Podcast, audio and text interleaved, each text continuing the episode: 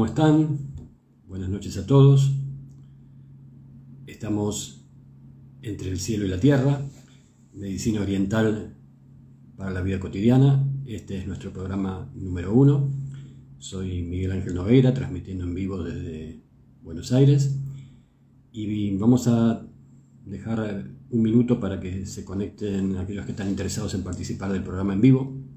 Así podemos ordenarnos un poco.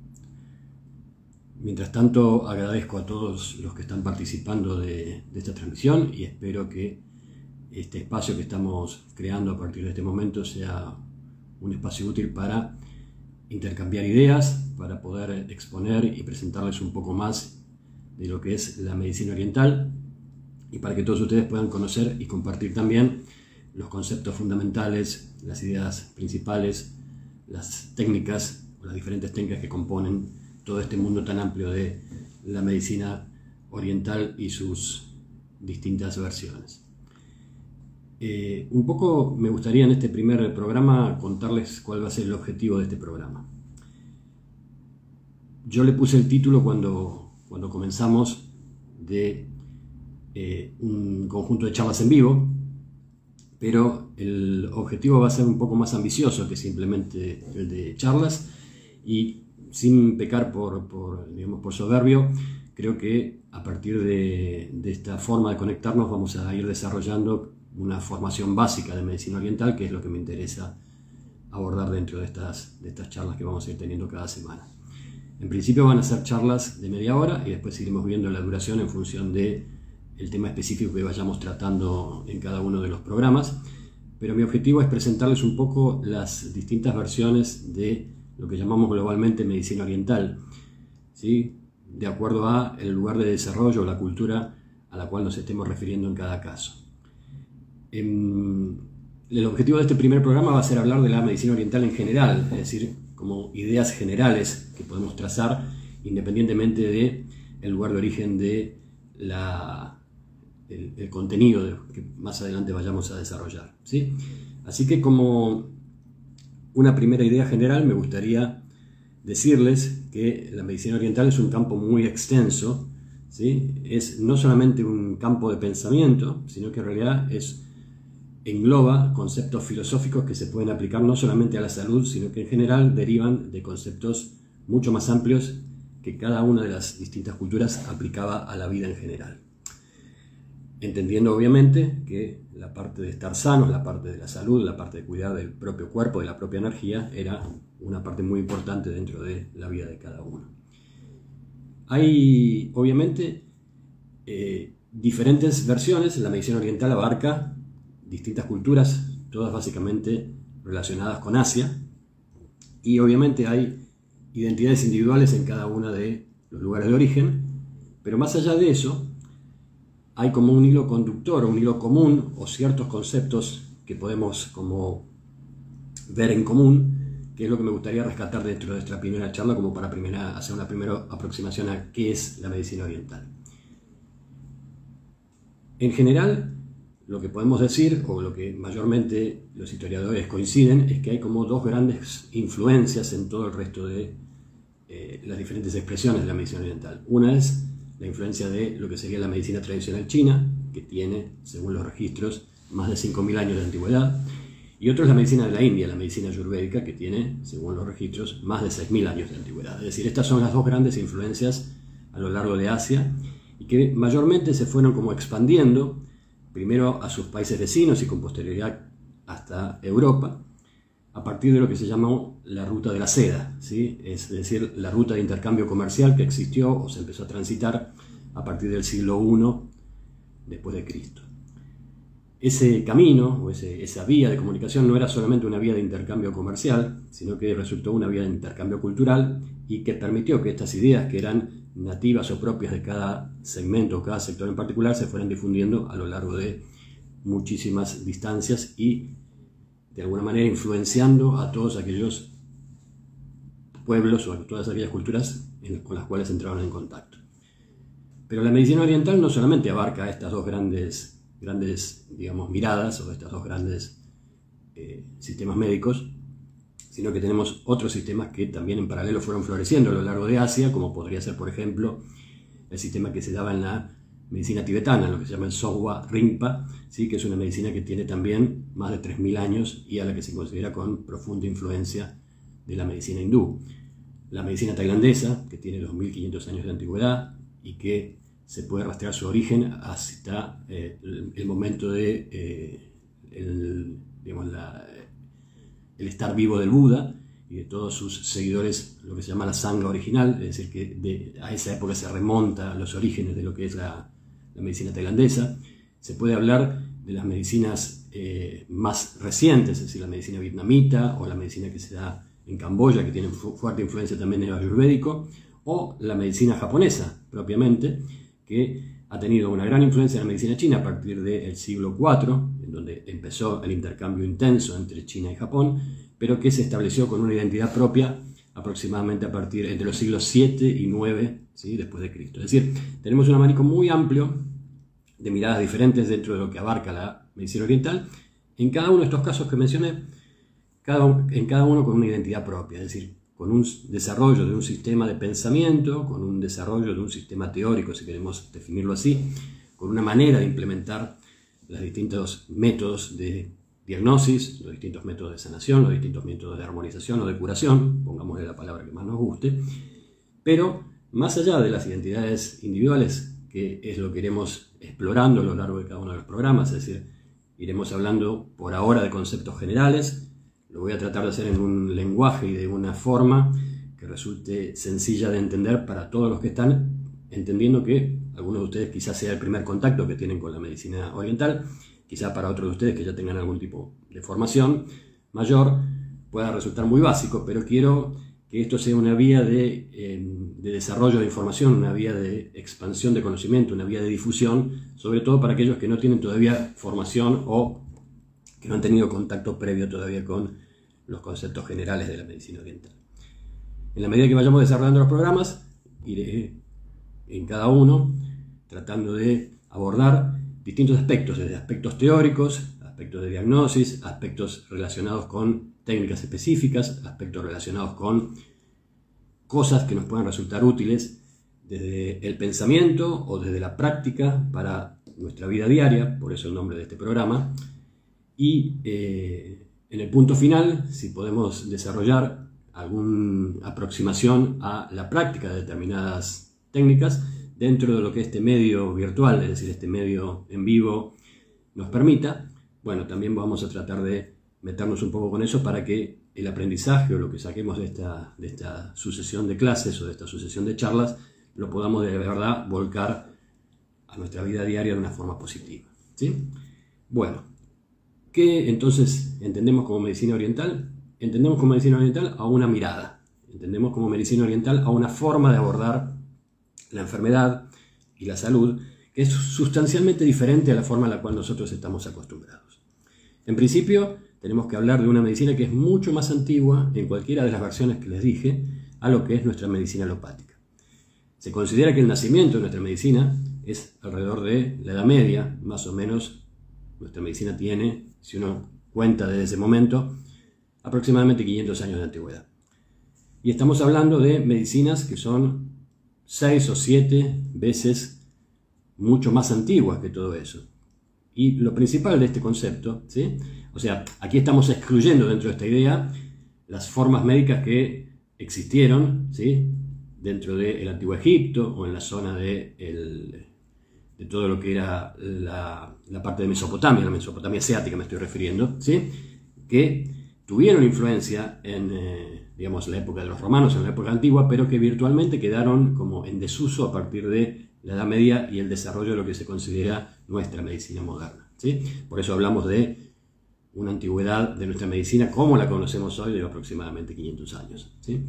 Lo principal de esta idea de los años es básicamente situarnos mentalmente en el momento histórico en el cual esto se desarrolló, porque una de las características que tiene la medicina oriental justamente es la de no tener un foco puesto en el conocimiento anatómico tal y como nosotros lo entendemos hoy, en día.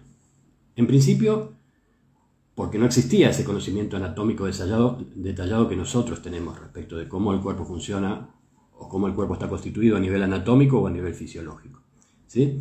Y segundo, porque una de las características que tiene la medicina oriental justamente es quitar el foco o correr el foco del plano físico, es decir, no quedarse solamente con la parte concreta del ser humano, sino que las medicinas orientales en general tienen esta característica holística, que lo que quiere decir es que enfocan o nos enfocan como un conjunto energético que se divide de alguna manera en lo físico, lo emocional, lo mental y lo espiritual como un paquete integrado. Y esta es una diferencia sustancial entre nuestra medicina y la medicina oriental. Nuestra medicina, hablo de la medicina occidental o de la medicina holopática, ¿sí? justamente por, esta, por este nivel de integración. Y lo que consigue ese nivel de integración es un concepto que a veces suena como un poco esotérico, pero que en realidad no lo es, que es el concepto de energía. Es decir, cada una de las diferentes expresiones de la medicina oriental está sostenida, ¿sí? básicamente por la idea de que somos energía, interactuamos todo el tiempo con un universo energético, ¿sí? y que esa energía circula dentro nuestro a lo largo de canales, ¿sí? con diferentes denominaciones, con diferentes especificaciones, con diferentes atributos, pero que en definitiva tienen esta idea común de un sistema de circulación. Esa energía con la cual nosotros interactuamos es una energía que nos conforma y es una energía con la cual nosotros interactuamos o a través de la cual nosotros interactuamos con el mundo, ¿sí? nos define.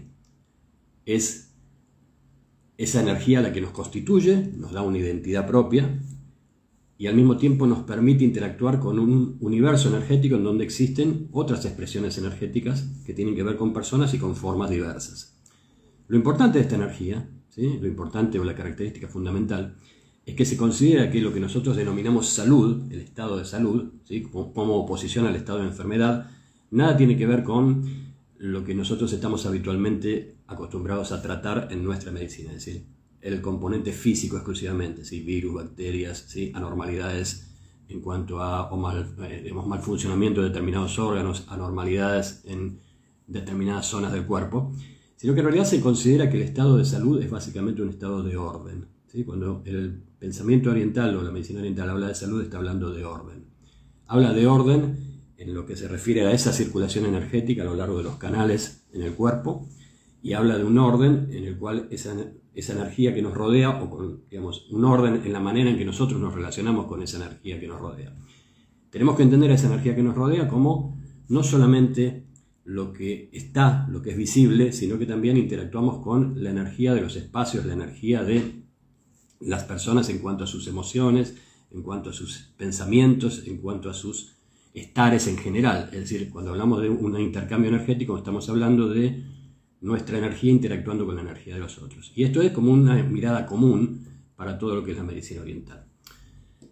Obviamente que no es lo mismo la forma en que se entiende el concepto de energía en China ¿sí? que la forma en que se entiende en India. Es decir, no es lo mismo la idea de chi la idea que es el concepto chino, la idea de prana, que es el concepto hindú, la idea de lung, que es el concepto tibetano de energía, la idea del ki japonés, ¿sí? la idea del lom, que es la forma tradicional que se, eh, en la que se define la energía en Tailandia. Es decir, lo que tienen en común es la idea, y después en cada caso hay características particulares de esta energía, hay como eh, sutilezas dentro de cada una de estas miradas que hacen que obviamente requiera en cada caso un estudio detallado para poder comprender cuál es el alcance, cuál es el formato en donde cada cultura o cada civilización fue desarrollando sus ideas bases. Pero lo que sí podemos tomar como idea general es que la medicina oriental es una medicina energética, o basada en el concepto de energía, ¿sí? y entendiendo que nuestro físico, nuestra parte corporal, la parte concreta, es energía condensada básicamente. ¿sí?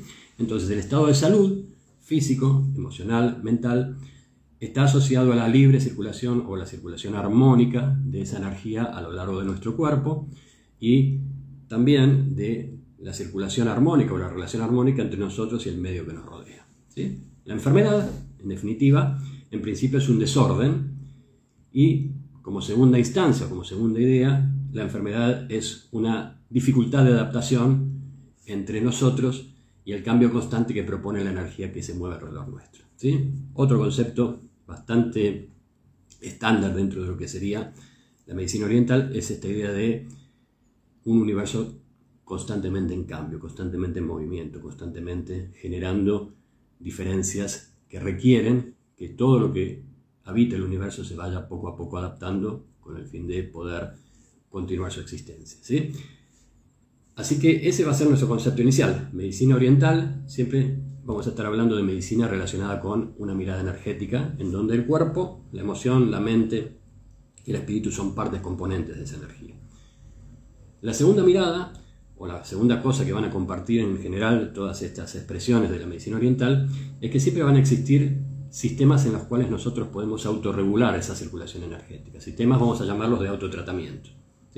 Por ejemplo, para dar un ejemplo que cada uno de nosotros pueda reconocer, podemos hablar de el Tai Chi Chuan o el Qigong, dentro de lo que sería la medicina china, es un sistema de autotratamiento. El yoga es un sistema de autotratamiento dentro de lo que es la medicina ayurvédica o la medicina de la India. ¿sí? El eh, Rusidutón es un método de tratamiento, de autotratamiento dentro de lo que sería la medicina tailandesa. ¿sí?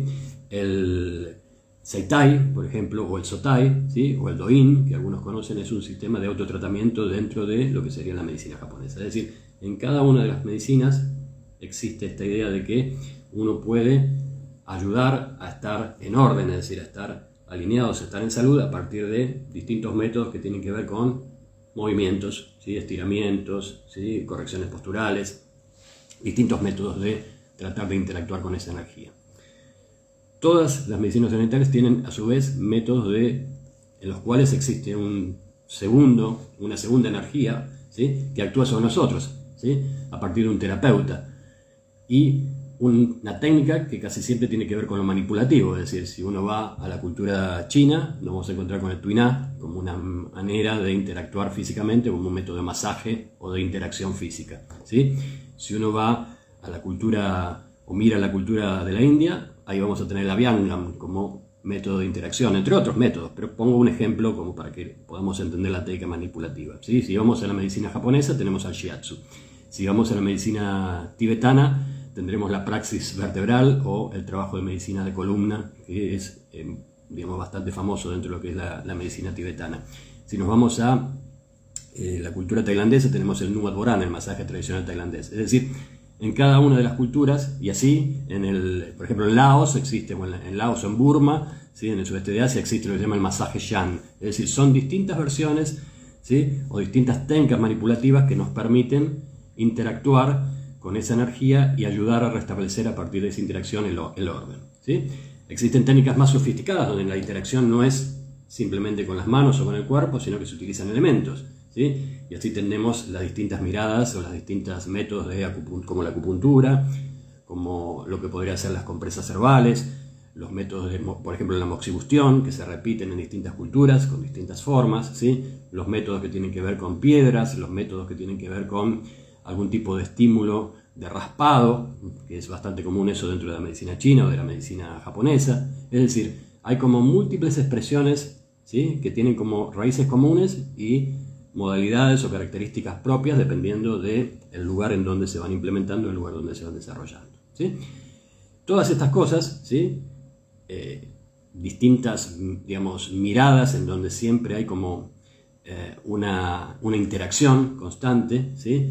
Que se puede como eh, definir o se puede eh, tipificar a, partir de arquetipos que muchas veces hemos escuchado con el nombre de elementos, es decir, en cada una de estas culturas dentro de su teoría tiene un sistema de clasificación basado en elementos que van variando, ¿sí? en algunos son 5, en otros son 4, en otros son 6, y que lo que permiten esos arquetipos son como clasificar al universo y a las enfermedades y a nosotros dándonos cierta tipología o ciertas características que nos permiten de alguna manera después desarrollar un sistema de diagnóstico. Es decir, la medicina oriental es un campo muy amplio, con muchas variantes, pero que tiene como características comunes que se las traté de resumir en estas pequeñas ideas básicas que con las cuales nosotros vamos a ir desarrollando las, distintas clases.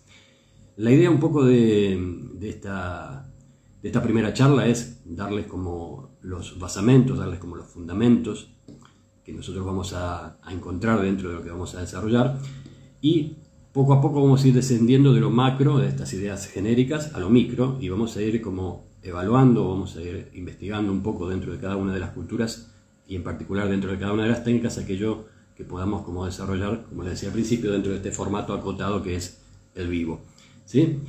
Em, mi idea dentro de esto es que ustedes puedan, de alguna forma, de, estas ideas generales, sacar información, no solamente a nivel de eh, formación en cuanto a conocimiento, sino información que puedan ustedes plasmar o que puedan utilizar después para su vida diaria en cuanto a una mirada alternativa. ¿sí? Aquí no hay una competencia en cuanto a cuál medicina es mejor o cuál medicina es peor.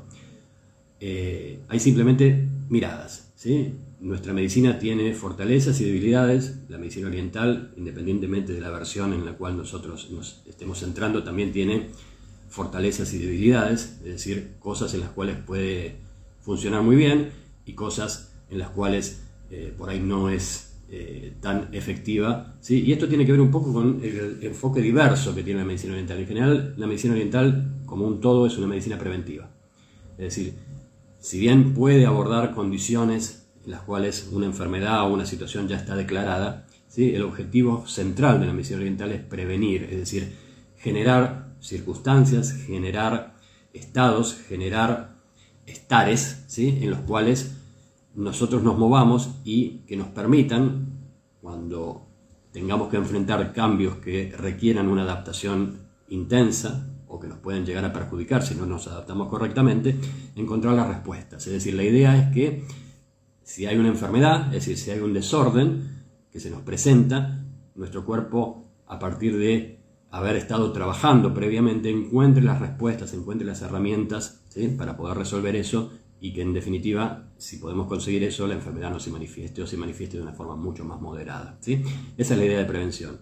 Es como la idea de entrenar previamente cuando uno tiene que hacer una actividad física. Es decir, no es lo mismo hacer la actividad física sin haber entrenado a hacerla habiendo entrenado previamente. Es decir, es mucho mejor nuestra respuesta ¿sí? a lo que sea la exigencia de lo que después resulte del el enfrentamiento físico que tengamos que hacer cuando ya tenemos desarrollado un cierto nivel de trabajo en el cuerpo. Bueno, la idea de la medicina oriental es un poco esa, ¿no? Como entrenar al cuerpo, ir dándole las herramientas al cuerpo a, partir de lo que serían los pilares de la medicina oriental, que esto también es otra cosa que comparten todas las miradas, que es la idea de que el, trabajo de estar sano ¿sí? se puede abordar básicamente desde lo que sería la alimentación, ¿sí?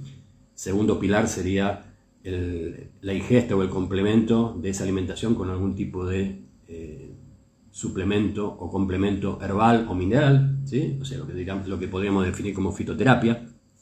La tercera idea es que todas estas medicinas tienen un componente en donde se interactúa con la parte energética directamente, digamos, o lo podríamos clasificar como el componente más chamánico, o la parte en donde entramos dentro del esoterismo o la interacción directamente con el mundo espiritual, y una pata o una parte de las distintas formas de tratamiento que tiene que ver con la parte de la manipulación directa, esto que estaba mencionando eh, hace un ratito atrás, e inclusive en algunos casos, por ejemplo en la medicina china o en la medicina, en la medicina ayurvédica, eh, está muy presente el, digamos, eh, el componente astrológico o el componente celestial dentro de eh, las distintas influencias que pueden tener o que podemos tener dentro de nuestra salud o nuestro estado de salud y también la influencia del entorno, es decir, el Feng Shui, por ejemplo, la idea de el, ordenamiento del espacio en el cual nosotros desarrollamos nuestra vida, también tiene como una importancia, digamos, bastante marcada dentro de eh, las principales culturas de, Oriente. Es decir, que lo que hablamos como medicina oriental en realidad engloba un montón de saberes diversos, un montón de disciplinas diversas, un montón de información diversa, Obviamente yo no soy especialista en todo, ¿sí? pero bueno, puedo dar una idea y ese es un poco el objetivo de, esta, serie de charlas, darles una idea general un poco de cada cosa como para que si tenemos que hablar o si tenemos que, eh, digamos, tomar una decisión que tenga que ver con alguna de estas, de estas formas de tratamiento, de esta forma de terapia, tengamos de que sostenernos como para poder, por lo menos, elegir con un criterio válido si vamos a embarcarnos o no en algún tipo de tratamiento. ¿sí? Bueno, un poco esto, el resumen de esta, primera clase, de esta presentación. el, título del programa, es decir, esto de haberle puesto este espacio entre el cielo y la tierra, tiene que ver, bueno, con un libro que para mí es uno de los eh, libros más interesantes como para leer dentro de lo que es eh, la medicina china, justamente se llama Entre el cielo y la tierra. ¿sí? es un libro que está, fue escrito por dos, por dos, tiene dos autores, ¿sí? uno se llama Efren Korngold y la otra se llama Harriet Beinfeld. Se los recomiendo a todos aquellos que quieran profundizar un poco más sobre las características que tiene o aquellos que estén interesados en medicina china.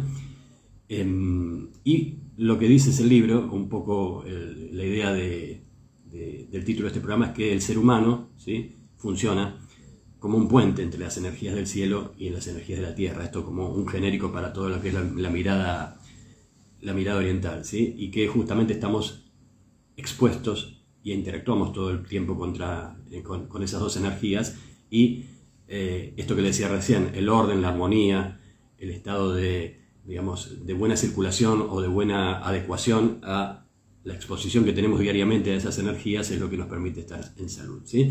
La idea de este espacio es justamente generar un puente entre este, esto que nosotros conocemos dentro de nuestra medicina y esta medicina que por ahí puede resultar para algunos de ustedes un poco exótica un poco rara, ¿sí? pero que lo, lo importante es que cualquiera de estas cosas de las cuales nosotros vamos a hablar no son cosas que se han quedado en el tiempo.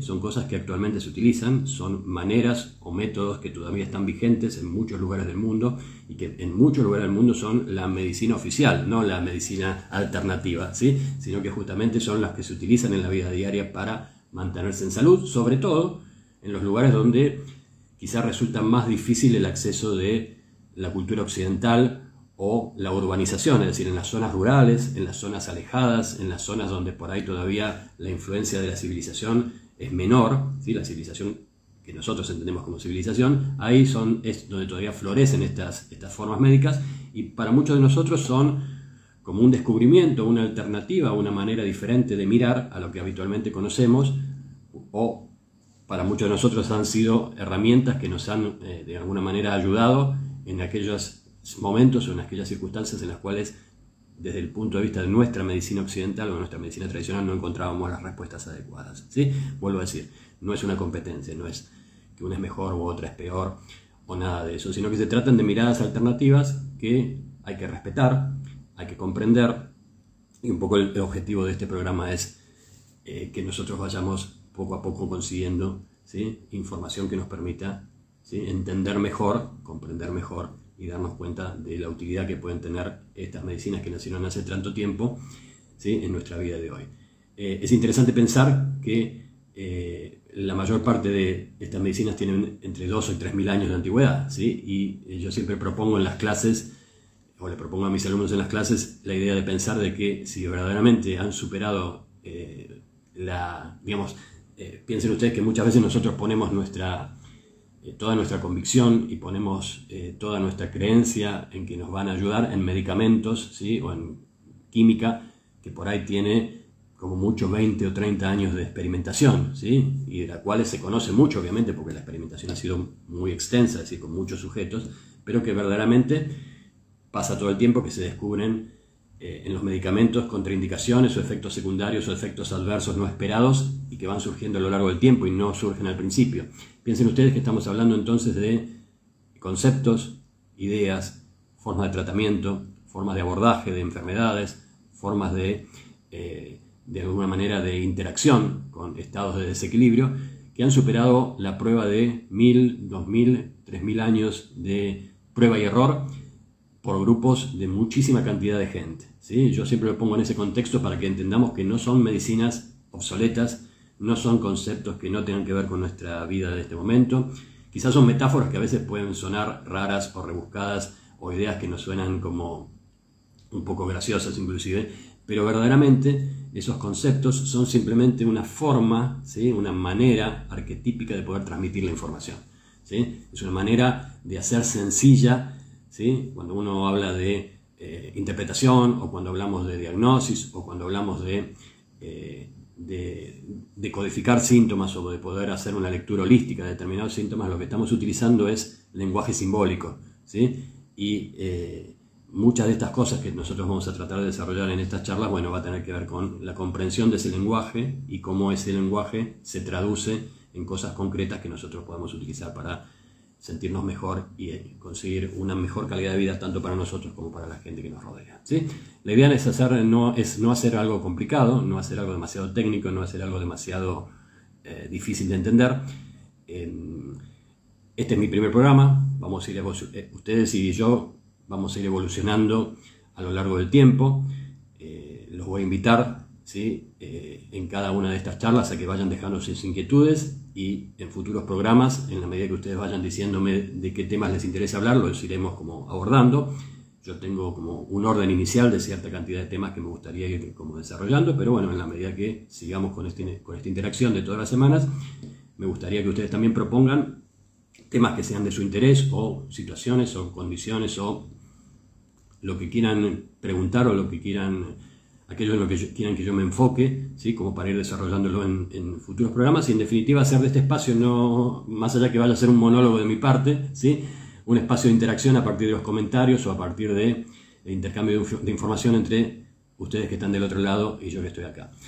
Em, me gustaría también que poco a poco vayamos ampliando la, la cantidad de gente y para eso, bueno, les voy a pedir que si les gustó esto que estuvieron escuchando en esta primera charla, lo vayan difundiendo, compartiendo entre sus contactos o entre aquellos que crean que les puede interesar estar un poco cerca de este tipo de información. ¿sí? Y los invito a que entre todos hagamos un espacio de crecimiento, un espacio de, pensamiento, un espacio de reflexión respecto de qué representa estar sano, qué representa estar enfermo, ¿sí? qué tenemos o qué métodos tenemos, ¿sí? por supuesto desde el punto de vista natural, a mano como para poder estar mejor, qué tipo de idea representa, o dentro de cada cultura, qué tipo de ideas se van desarrollando y cómo esas, esas diferentes ideas que son ideas culturales muchas veces se plasman después en el tema médico.